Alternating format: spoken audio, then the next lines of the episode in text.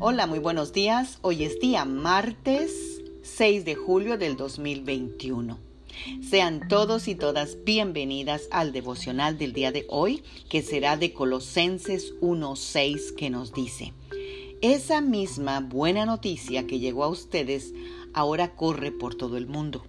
Da fruto en todas partes mediante el cambio de vida que produce, así como les cambió la vida a ustedes desde el día que oyeron y entendieron por primera vez la verdad de la maravillosa gracia de Dios. Amadas guerreras y guerreros de Dios, nosotros somos testigos que desde que oímos las buenas noticias del Evangelio, nuestra vida empezó a tener fruto. Pero no nos debemos quedar ahí, así como una planta para que siga dando fruto. Hay que cuidarla, regarla, abonarla y guardarla de las inclemencias del tiempo. Asimismo nosotros debemos de guardar la palabra que ha sido sembrada y que sembramos en nosotros cada día.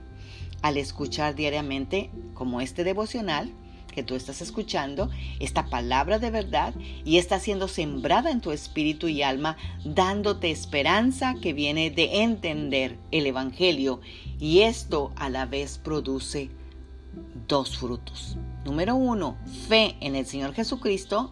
Y fruto número dos, amor por los hermanos que son evidencia y resultado de la obra del Evangelio en nuestras vidas. Piensa en esto y descansa, pues la palabra ya ha sido sembrada y tarde que temprano dará su fruto. Oremos. Padre, en el nombre de Jesús te damos gracias por una mañana más. Te damos gracias, Señor, porque hoy es una oportunidad más, Señor, de sembrar, de cuidar, de regar. Señor, y de sustentar toda palabra que tú has dado a nuestras vidas para que sigamos dando fruto. Tu deseo no es que nos quedemos ahí, Señor, sino que siempre demos fruto y fruto en abundancia. Amén. Tengan un bendecido martes. Magda Roque.